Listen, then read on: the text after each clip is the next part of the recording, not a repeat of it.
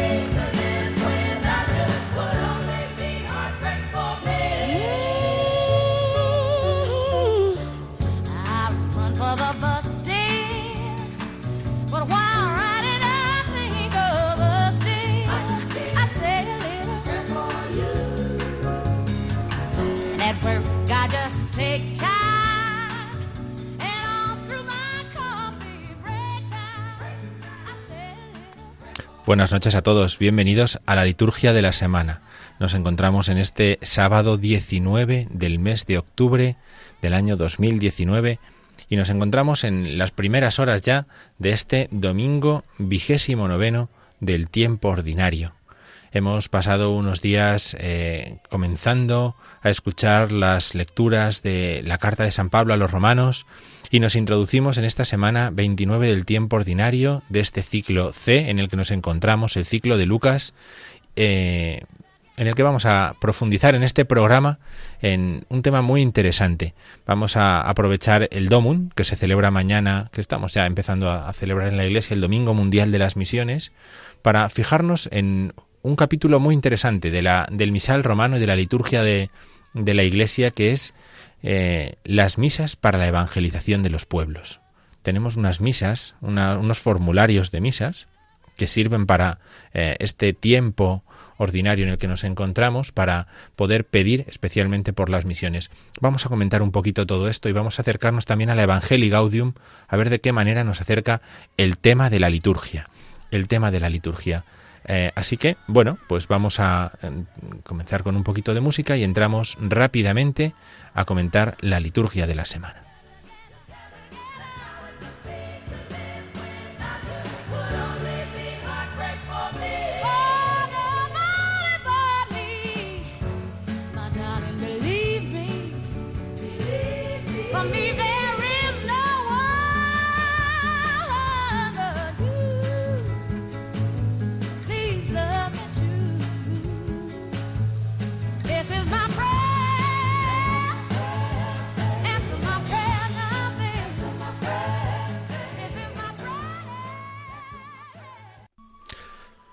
Pues esta semana 29 del tiempo ordinario en la que nos encontramos ya es una semana que nos va a permitir eh, seguir en esa escucha de la carta a los romanos, capítulo cuarto, quinto, ahora lo vamos a ir comentando, pero sobre todo nos introduce con esta celebración del domingo en el que ya estamos en este, eh, en este domingo mundial de las misiones.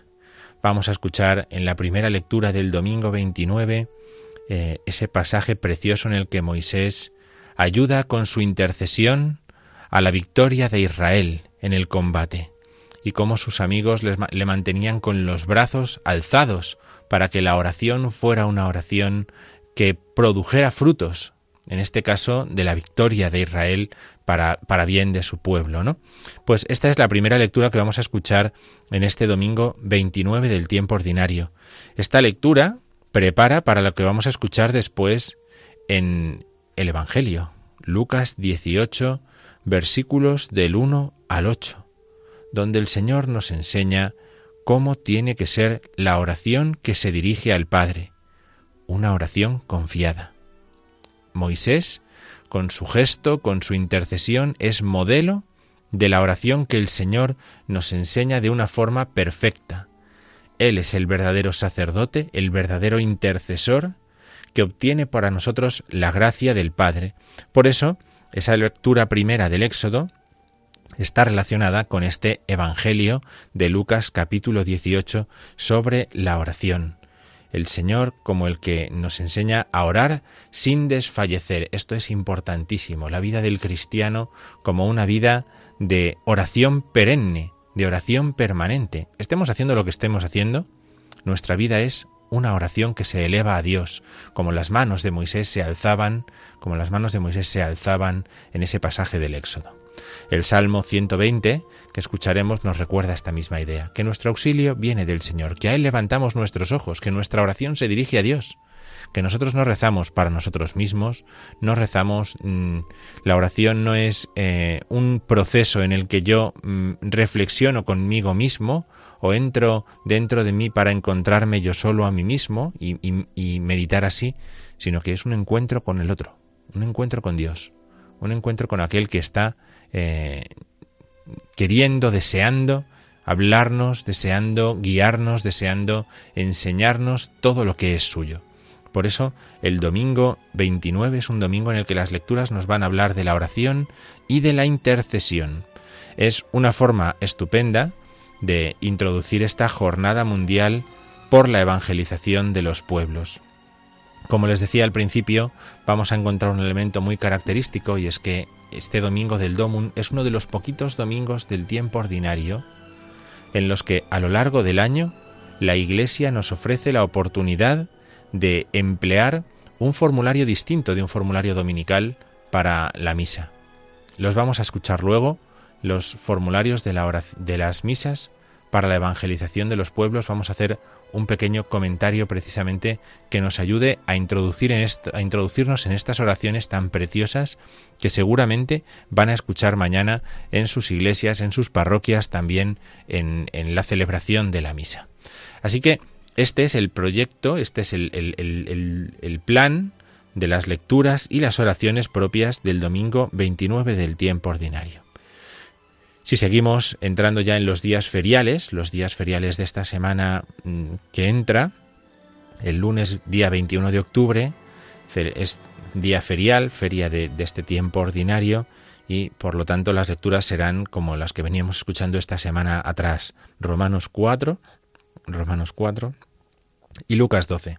Lucas 12 que es eh, esa advertencia, esa advertencia de vivir en, el presente, de no vivir imaginando, de no vivir eh, inventando, sino de vivir en el presente, ¿no? Esta es la advertencia que nos hace el Señor en la misa del, del lunes 21. El martes 22 de octubre es un día de feria también.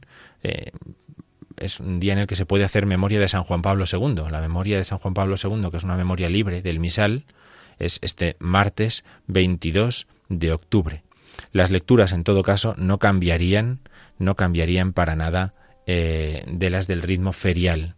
Romanos 5, Romanos 5, eh, el pecado entró por uno en el mundo, pero la gracia ha entrado, eh, la gracia y la vida han entrado por Jesucristo, ¿no? Por uno para todos, ¿no? Entonces, ese pasaje tan conocido, Romanos 5, 12, 21, que, que, es una auténtica catequesis sobre el, el pecado y la gracia, es la lectura que nos ofrece San Pablo en la carta a los romanos como primera lectura y el Evangelio, que es una advertencia a vivir permanentemente en vela, a vivir en vigilancia, dispuestos siempre a hacer aquello que el Señor eh, nos vaya pidiendo en cada momento de nuestra vida. El miércoles 23 es día ferial también, día ferial y por lo tanto seguiremos escuchando Romanos 6. Romanos 6 eh, es un capítulo muy conocido sobre el bautismo. De hecho, Romanos 6 escuchamos, por ejemplo, en la vigilia pascual. La lectura del Nuevo Testamento, después de todas las del Antiguo Testamento, es Romanos 6 también, ¿no? Entonces, esta eh, invitación que hace el apóstol a ofrecernos a Dios, a ofrecernos a Dios después de hablar del bautismo, de ofrecernos a Dios, es interesantísima. ¿no? ¿Para qué se nos da el bautismo? Para ofrecer nuestra vida a Dios como un sacrificio de alabanza, para ofrecer nuestra vida a Dios tal y como a Él le agrada, tal y como Él le agrada. ¿no? Esto es lo que hace el bautismo en nosotros. Y esto es de lo que nos va a hablar Romanos 6 el miércoles en la primera lectura. El Evangelio, Lucas 12, 39, 48, al que mucho se le dio, mucho se, se le reclamará. Esa advertencia que el Señor hace esa advertencia es muy importante también a la hora de eh, que el seguimiento sea un seguimiento en el que nosotros mm, vivamos la experiencia de estar atentos a la escucha de la palabra del Señor, a la escucha de su voluntad. Si pasamos al jueves, jueves 24, es también día ferial, día ferial, y seguiremos escuchando Romanos 6, la liberación del pecado, el ser esclavos de Dios, ¿no? La forma esta de hablar que tiene San Pablo tan, tan fuerte para hablar de libertad y de esclavitud, ¿no? Y el Evangelio en el que Jesús advierte de que no ha venido a traer paz, sino división, ¿no? Seguimos escuchando Lucas 12 en este ciclo eh, semicontinuo que vamos haciendo del Evangelio según San Lucas. El viernes también será día ferial, salvo la, la la ciudad de Segovia que celebra su patrón San Frutos, la diócesis celebra como fiesta San Frutos, ¿no? Pero en el resto es un día ferial, eh, viernes de la semana 29 del tiempo ordinario, escucharemos Romanos 7 y Lucas 12, 54, 59. Con esto iremos concluyendo la semana en el sábado de la semana 29 del tiempo ordinario, sábado de la semana 29 del tiempo ordinario en el que, al no haber tampoco una fiesta propia, pues eh, lo que sí podemos es hacer siempre memoria de la Virgen María. ¿no? perdamos esta buena costumbre de los sábados hacer memoria de la Virgen, ¿eh? aquella que esperó un sábado, aquella que confió en la palabra del Hijo y que eh, lo esperó resucitado, pues en el sábado hacemos memoria de su esperanza, modelo de nuestra esperanza para aquellos que eh, nos gusta la liturgia, para aquellos que nos gusta saborear bien la liturgia, pues el poder hacer así los sábados, pues es algo muy valioso también. Conviene que tengamos en cuenta una solemnidad eh, de una familia religiosa, que es la familia Paulina, que en el último eh, en, los últimos días del mes de octubre celebra la solemnidad de Jesucristo como divino maestro. ¿no? Esta, esta eh, solemnidad tan, tan desconocida pero tan interesante porque eh, completa, por así decirlo, el triamúnera que la Iglesia reconoce de Jesucristo. Él es sacerdote, profeta y rey. Y nosotros tenemos una solemnidad a nivel universal, podríamos decir, que es la de Cristo Rey, ¿no? Una fiesta a nivel nacional, que es la fiesta de Jesucristo, sumo y eterno sacerdote, y esta comunidad religiosa celebra como una solemnidad a Jesucristo como maestro, como profeta. ¿no? Está bien conocer estas, mm, estos escondites que tiene nuestro calendario, que tiene el calendario litúrgico, porque precisamente nos ayudan a poder mm, a poder plantearnos, a poder profundizar en el misterio de la liturgia de la Iglesia. Con esto cerraríamos esta semana eh, del Domun, esta semana del Domun, esta semana que abrimos con el Domingo Mundial de las Misiones, en este mes extraordinario misionero al que por fin podemos dedicar un programa de la liturgia de la semana, porque estos anteriores han estado eh, muy copados por fiestas varias o por memorias varias de gran importancia y a los que convenía dedicarles un programa, pues hoy podemos hacer un programa en el que unimos liturgia y misión. Misión y liturgia y de esta forma, pues a partir de la fiesta del Domun o de la celebración del Domun, el Domun no es una fiesta propiamente, ¿no? Es un, es un, es un acento, ¿no? La fiesta es la resurrección de Jesucristo. Cada domingo nosotros lo que celebramos es la resurrección de Jesucristo, aunque le podamos dar un acento un acento por un determinado tema, pues como cuando hacemos eh, el, domingo de la Iglesia Diocesana o el domingo mundial de las misiones o el domingo que es el día del seminario. Son acentos, porque realmente el domingo no se nos puede olvidar que lo que ciertamente la Iglesia celebra es el día del Señor, el día de la resurrección del Señor. Entonces que también nosotros sepamos vivir así el domingo en el que estamos entrando, ¿no? El Domingo Mundial de las Misiones es un acento del Día del Señor. Porque si llenamos todos los domingos con acentos y estos acentos toman todo el peso en el día, pues perderemos el domingo. Por eso que sepamos situar esto también nos, nos ayuda. Muy bien, pues hasta aquí llega la liturgia de la semana, en esta semana 29 del tiempo ordinario. Vamos a escuchar un poco de música y continuamos nuestro programa, como les hemos dicho, con, la, eh, acercándonos a la evangelización, a las misas para la evangelización de los pueblos, eh, que es un tema muy interesante el que se nos presenta. Escuchamos un poquito de música de Jesús Adrián Romero y seguimos adelante.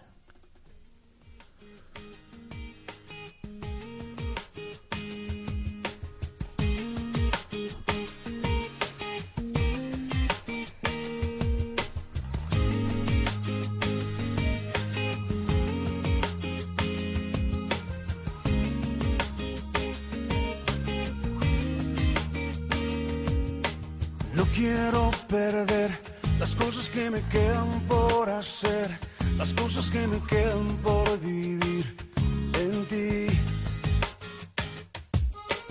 No quiero olvidar las cosas que planeaste para mí, los sueños que me diste lograré por ti. No tienes que buscar a nadie más, yo quiero ir.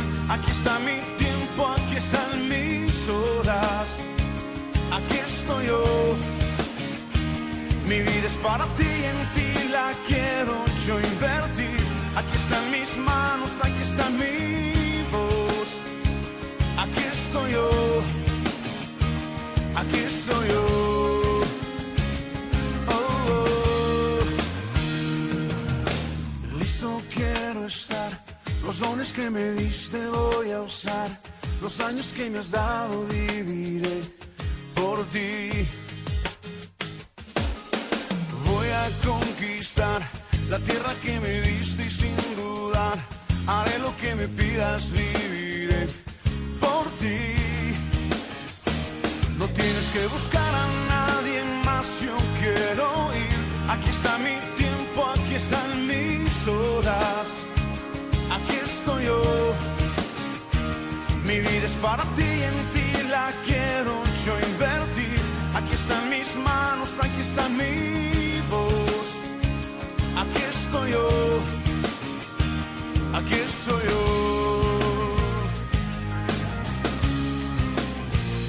No tienes que buscar a nadie más, yo quiero ir. Aquí está mi tiempo, aquí están mis horas. Aquí estoy yo. Mi vida es para ti, en ti la quiero invertir. Aquí están mis manos, aquí está mi voz. Aquí estoy yo. No tienes que buscar a nadie más, yo quiero ir.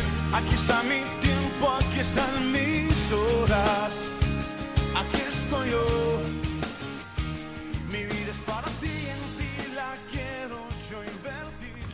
Muy bien, pues lo que vamos a hacer en esta, en esta tarde noche ya, en esta tarde noche del 19 de octubre, es eh, darnos un lujazo, darnos un lujazo, porque es algo que no nos podemos permitir habitualmente en, en, en la reflexión litúrgica y sin embargo es uno de los elementos más importantes que nosotros tenemos. ¿no? ¿Quién coge el misal? y lee las oraciones del misal, ¿no? ¿Quién eh, presta atención cada domingo o cada día, quien asista a misa eh, a diario, eh, quien eh, aprecia las oraciones que el sacerdote pronuncia al principio de la misa sobre las ofrendas, después de la comunión. Eh, es una joya el poder pararse a escuchar esas oraciones, ¿no? el poder descubrir el, el, contenido, porque mmm, dice un antiguo adagio lex orandi lex credendi, ¿verdad? aquella frase de Próspero de Aquitania, según como nosotros rezamos, es como creemos. Entonces, si no nos damos cuenta de cómo rezamos, de las oraciones que empleamos, de lo que decimos en ellas, pues es muy fácil que nuestra fe se vaya apagando o se vaya despistando al menos. Por eso mm, lo que hacemos hoy es un lujo y es que vamos a escuchar estas oraciones mm, que están contenidas en el misal romano para la evangelización de los pueblos, ¿no? Alguno de estos formularios puede que lo escuchemos este mismo domingo del Domum en nuestras parroquias, ¿no? Pero que a lo mejor cualquier, cualquier día de ferial, de feria, si tenemos un sacerdote en nuestra parroquia eh, con sensibilidad litúrgica, puede tomar y puede eh, rezar para eh, pedir por la evangelización de los pueblos, por las misiones, que es una cosa que no hacemos un mes extraordinario al año o un domingo extraordinario al año, sino que tiene que ser una preocupación constante, como vamos a ver ahora en, en, el contenido de estas oraciones, también nosotros eh, en, adelante. Por lo tanto, pensemos por un momento para poder entender bien estas oraciones que vamos a escuchar y que vamos a saborear qué es lo que celebramos eh, con el tema de las misiones, ¿no? ¿Qué es lo que nosotros confesamos, mejor dicho, con el tema de las misiones, ¿no? Cuando Cristo viene a este mundo enviado por el Padre, enviado, misionado por el Padre, ¿no? Para misionar, pues cuando Cristo viene a nosotros en esa situación, Cristo introduce una misión también para el pueblo, una misión también para los suyos, que es la de proclamar el Evangelio a cada criatura. Así se despide, de hecho, en, su ascensión, ¿no? Ir y proclamar el Evangelio a todos los pueblos, bautizándolos en el nombre del Padre y del Hijo y del Espíritu Santo. Esto es así de sencillo. Este mandato, este mandato misionero universal, no tiene, eh, por lo tanto, eh, un grupo al que sí se le dé este mandato y otros grupos a los que no se le dé este mandato, sino que todo el que crea en Cristo recibe este mandato. Este mandato es un mandato que afecta a todos los que recibimos el don de la fe en Cristo, el don del bautismo, a todos los que creemos en Él. ¿no? Esto no es una cosa eh, para algunos que tienen una especial sensibilidad por las misiones, sino que es un problema o una preocupación o un mandato propio para todos nosotros. Lo mismo si dedicamos muchas horas o si dedicamos pocas a preocuparnos por esto, esta es una de las grandes preocupaciones de los cristianos. Evangelizar, anunciar el Evangelio. No es un capricho de un papa, no es un capricho de un obispo, no es un capricho del cura de mi parroquia que quiere que venga más gente a misa, es el mandato que el Señor nos ha dejado. Y este punto de partida hace que las oraciones que vayamos a rezar en la misa por la evangelización de los pueblos tengan que ser tomadas con toda seriedad, con toda seriedad. Por eso viene bien que pensemos eh, pues en cómo nosotros vamos a llevar a cabo eh, la oración y a preocuparnos por esta misión evangelizadora. Si nosotros cogemos el misal romano, ustedes le verán normalmente al sacerdote con ese misal rojo gordo en el altar, ¿no? Y, en ese misal están contenidas todas las oraciones eh, de toda la liturgia de todos los días del año. en ese misal en ese misal se encuentra este formulario eh, que hunde sus raíces en un formulario que había ya en el misal eh, anterior, en el misal de 1570 ya había una misa profide y propaganda, una misa eh, para la evangelización, para la, promoción de la fe. Y, nosotros encontramos esta, esta misa reconvertida en dos formularios nuevos en este misal eh, romano, en su tercera edición de Pablo VI, que nosotros utilizamos a día de hoy en nuestras parroquias y en nuestras diócesis. El primer formulario, un formulario que se llama A, es un formulario que parte del misal de 1570, parte del misal de 1570, pero mm, también tiene oraciones de nueva creación. Nuestro misal muchas veces nos pasa que escuchamos por ahí a gente que quiere separar la misa de antes del concilio de la misa de después del concilio. Es gente que ha estudiado poco, porque tanto en una como en la otra, la inmensa mayoría de las oraciones con las que se reza son las mismas. El misal de Pablo VI ha tomado la mayor parte de las oraciones del misal de San Pío V y las ha introducido en nuestro misal actual, otra cosa es que nosotros podamos eh, haber añadido otras nuevas también. Pues sí, ciertamente el, el, depósito de la fe o el depósito de la oración de la Iglesia sigue creciendo y por lo tanto nos podemos permitir esto. Nos podemos permitir esto. Pero eh, lo más importante es que hay una continuidad en la forma de rezar y en el contenido de lo que se reza. Fíjense cómo dice esta primera oración, que es una oración colecta, que es la oración que se reza antes de las lecturas. Dice, Oh Dios, que quieres que todos los hombres se salven y lleguen al conocimiento de la verdad. mira tu inmensa mies y envíale y dígnate enviarle trabajadores, para que sea predicado el Evangelio a toda criatura, y tu grey, congregada por la palabra de vida y sostenida por la fuerza de los sacramentos, camine por las sendas de la salvación y del amor. Fíjense qué bonita oración.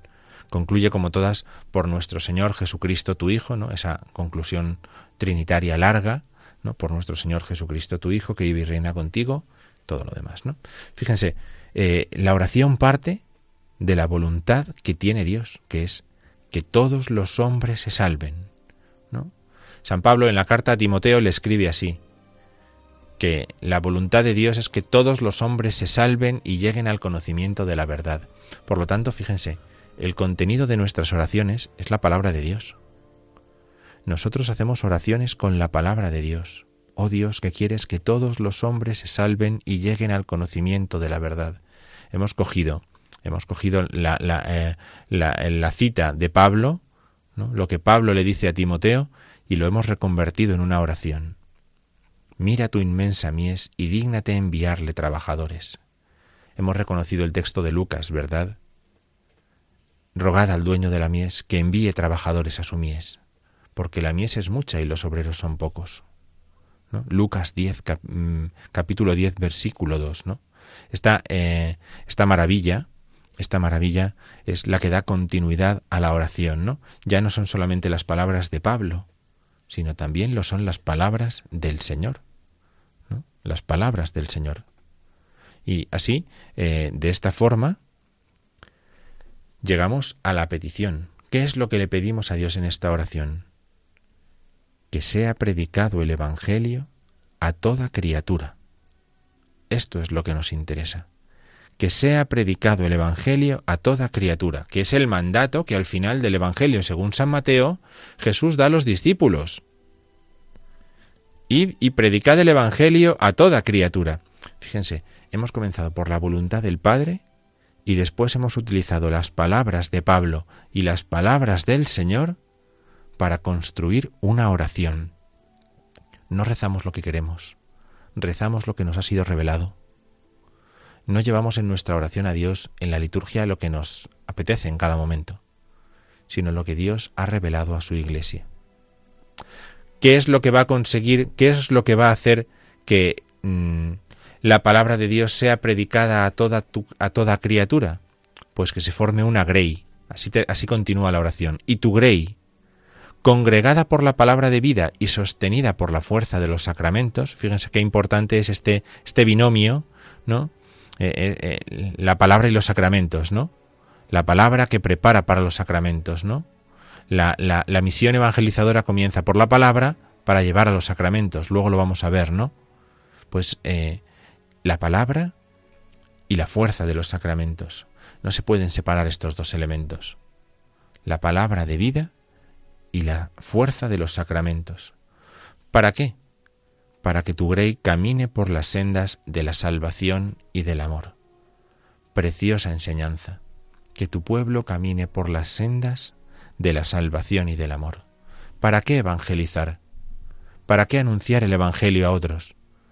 Para que tu pueblo camine por las sendas de la salvación y del amor. Esta preciosa oración que hacemos, posiblemente la escuchen mañana por la mañana en, la misa dominical eh, como oración colecta, reúne el contenido de lo que nosotros vamos a celebrar.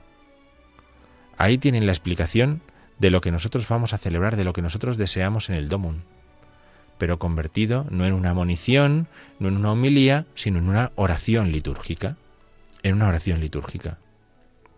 Ahora les ofrezco otra segunda oración, ¿no? Otra segunda oración que está en el misal, ¿no? La que es eh, la colecta B, ¿no? Otra alternativa, se pueden elegir una o la otra, el sacerdote puede ver cuál es más conveniente, a lo mejor por, el contenido de la oración o por lo que vaya a predicar después y utilizar una u otra.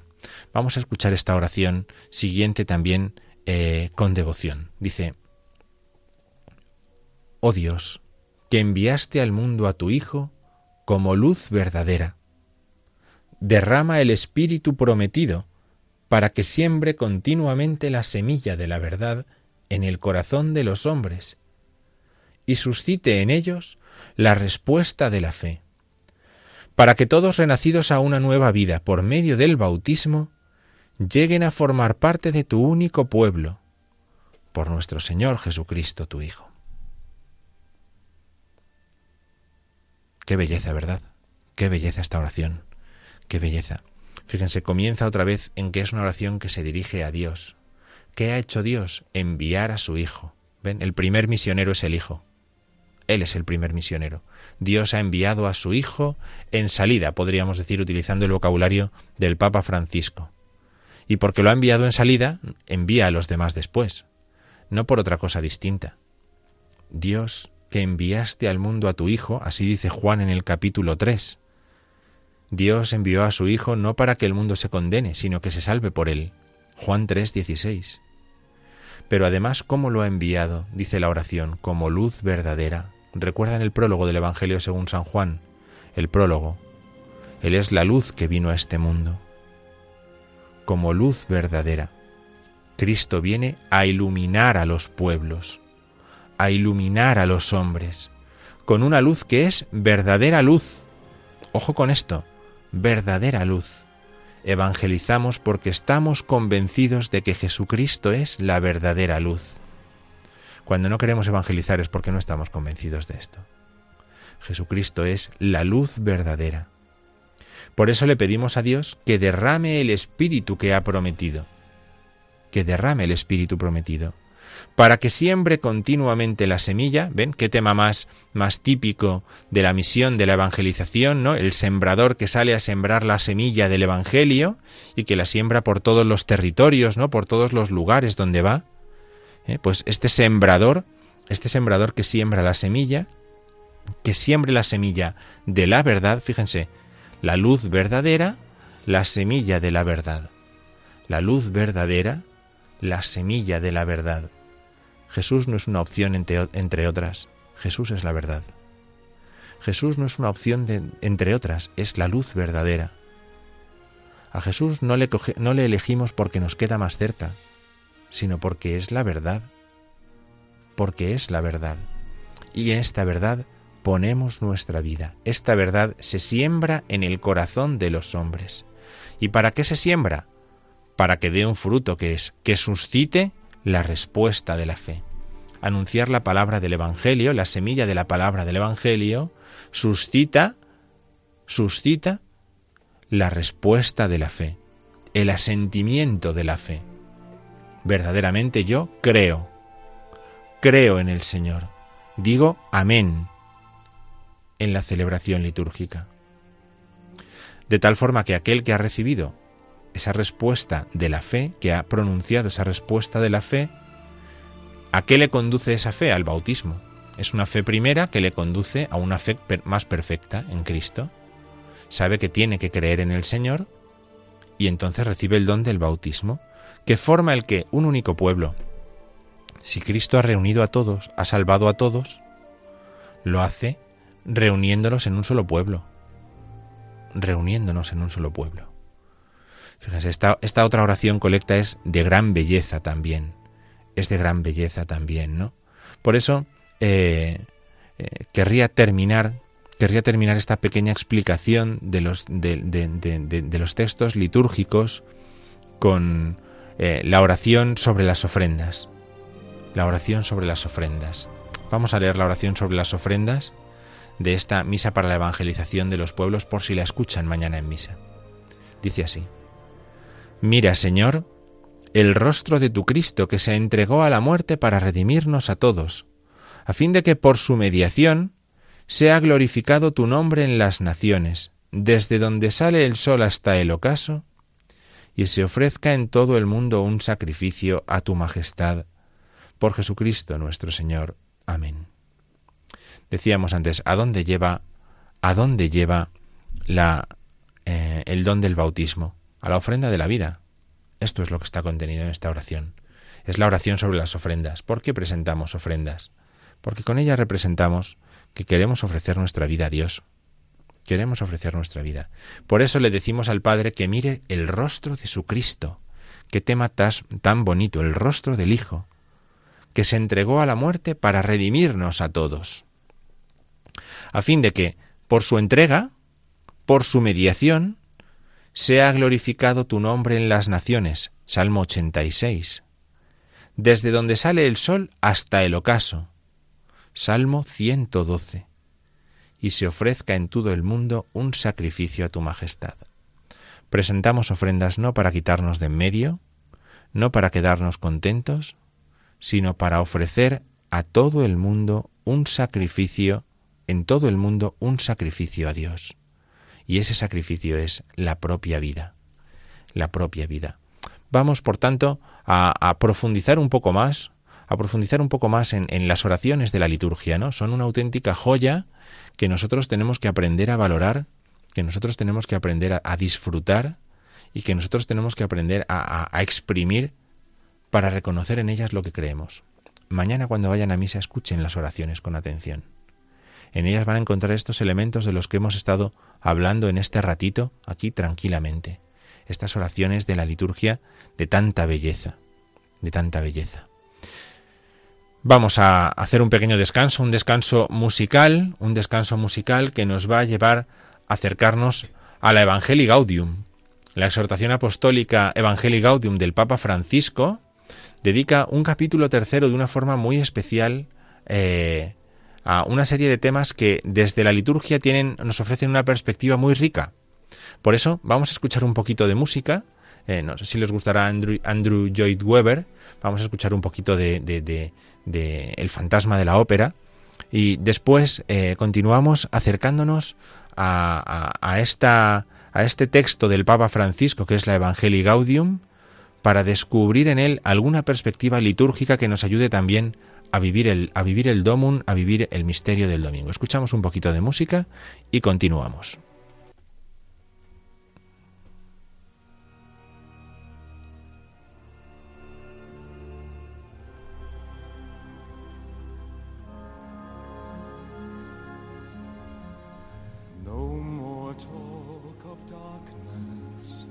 forget these wide-eyed. I'm here, nothing can harm you. My words will warm and calm you. Let me be your freedom. Let daylight dry your tears. I'm here with you beside you to guard you and to guide you.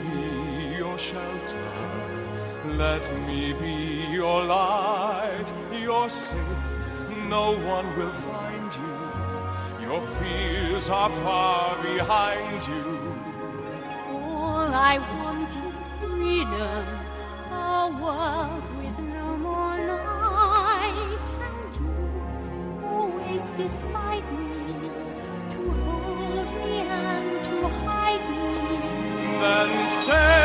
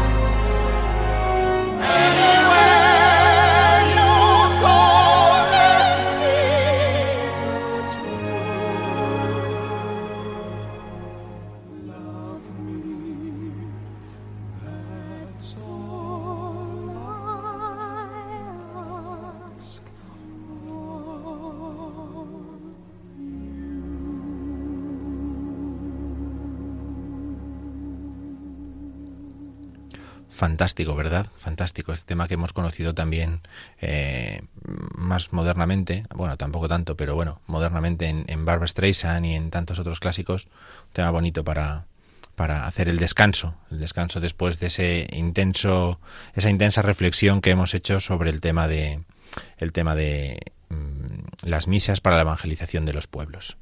Vamos a continuar, vamos a continuar con, con el programa. Vamos a continuar, como les decía, acercándonos a la Evangelii Gaudium, la Evangelii Gaudium del, Papa Francisco.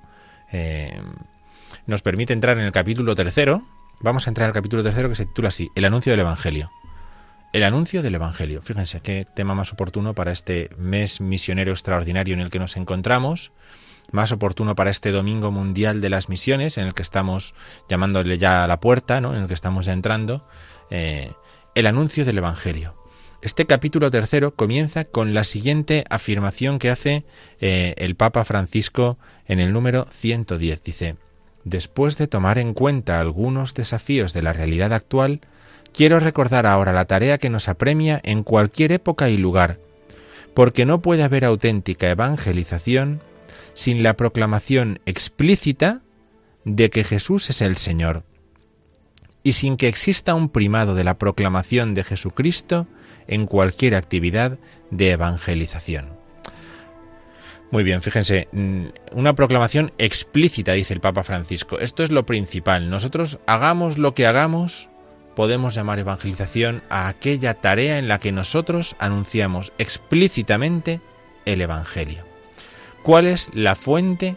¿Cuál es la fuente de la proclamación explícita del Evangelio? Si yo les preguntara ahora, ¿Cuál es la fuente de la proclamación explícita del Evangelio? Pues la fuente es la celebración litúrgica. En ella se nos hace una proclamación explícita de la palabra de Dios. En ella se hace una proclamación explícita de que Jesús es el Señor. Y por lo tanto, por lo tanto, la fuente desde la que nosotros proclamamos explícitamente la fe es esta misma. Es esta misma. Jesús es el Señor. Y nosotros en la liturgia de la palabra aprendemos esto. Esa es nuestra fuente. En esta fuente se contiene y se refleja el contenido de lo que nosotros creemos, que en, una frase querigmática, ¿no? en, el querigma consiste en esta oración que dice, en esta afirmación que hace el Papa Francisco en Evangelii Gaudium, que es Jesús es el Señor, ¿no? lo que dice San Pablo a los romanos. Jesús es el Señor, el Kyrios.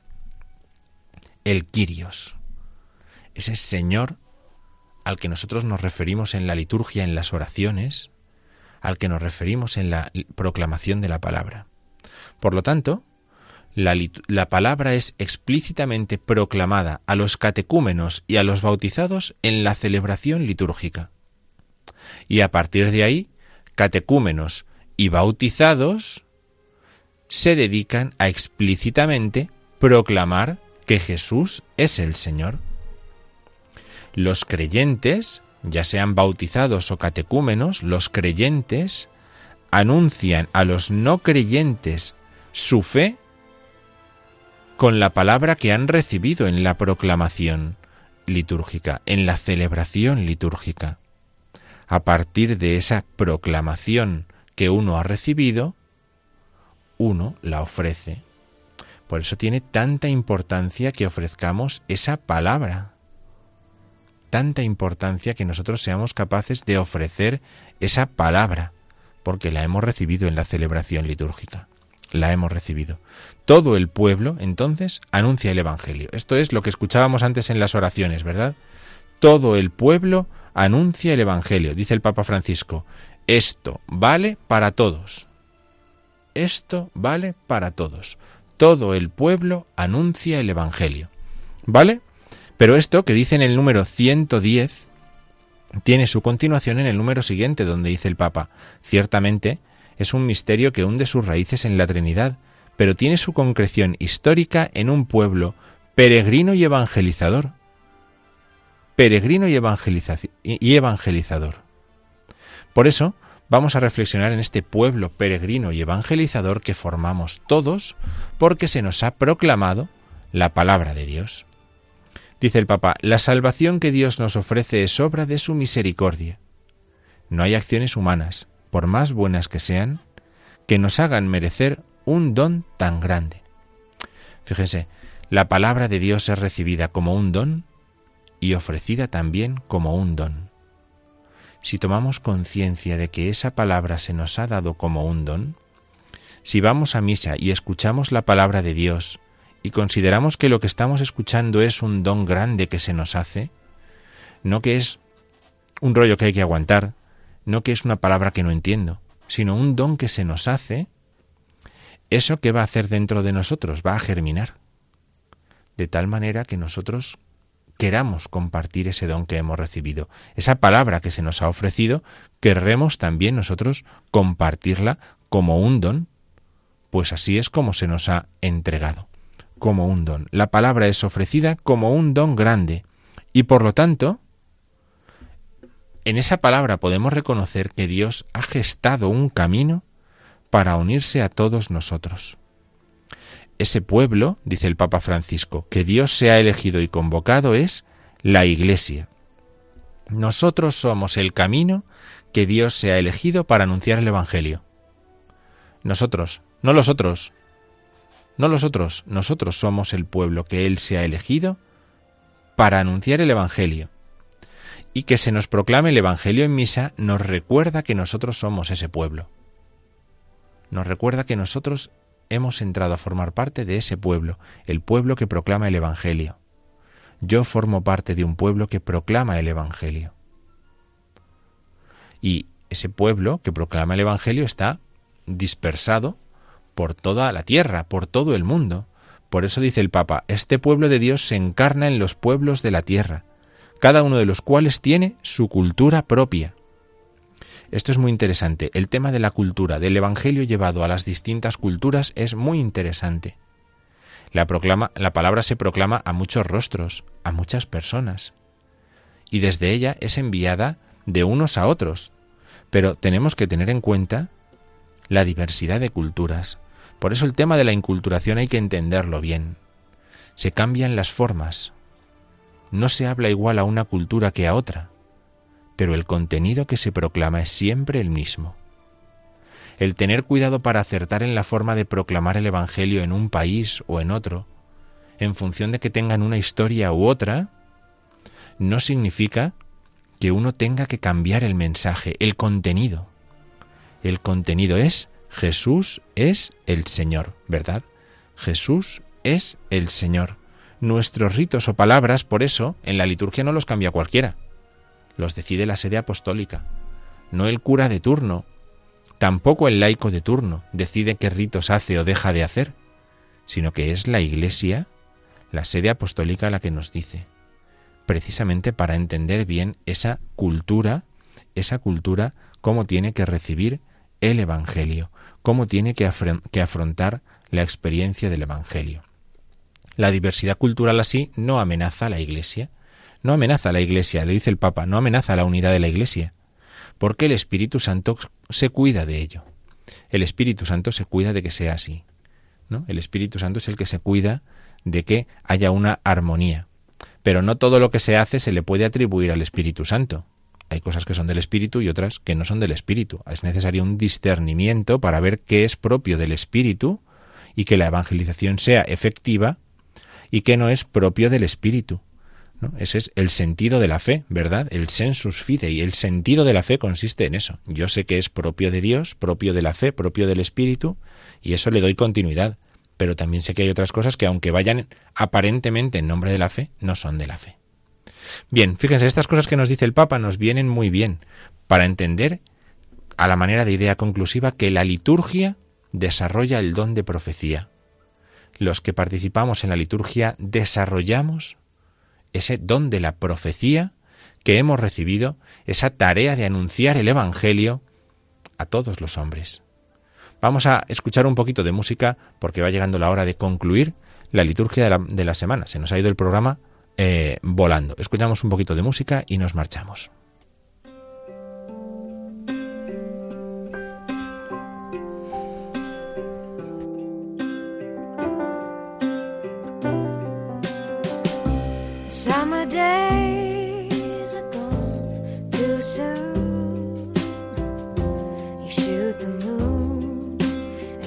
us completely.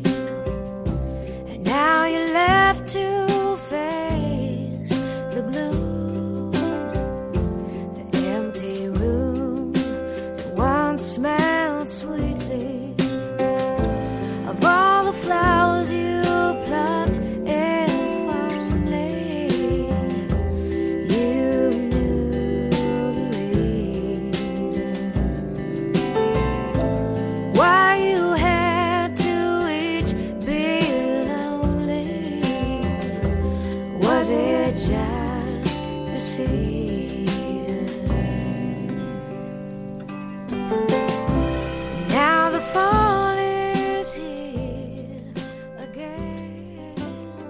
nos vamos a ir. Hemos dedicado este programa de la liturgia de la semana en este 19 de octubre a hablar, a profundizar en las misas para la evangelización de los pueblos, aprovechando el Domun, aprovechando el mes extraordinario misionero.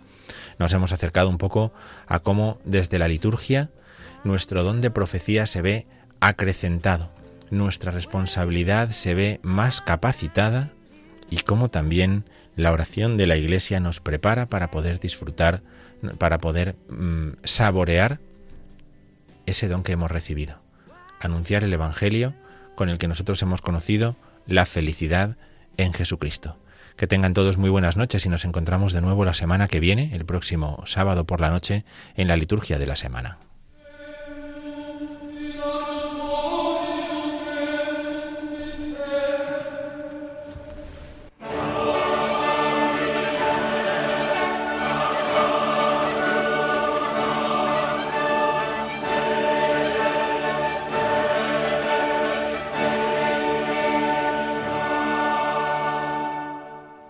Han escuchado La Liturgia de la Semana, un programa que hoy ha dirigido el Padre Diego Figueroa.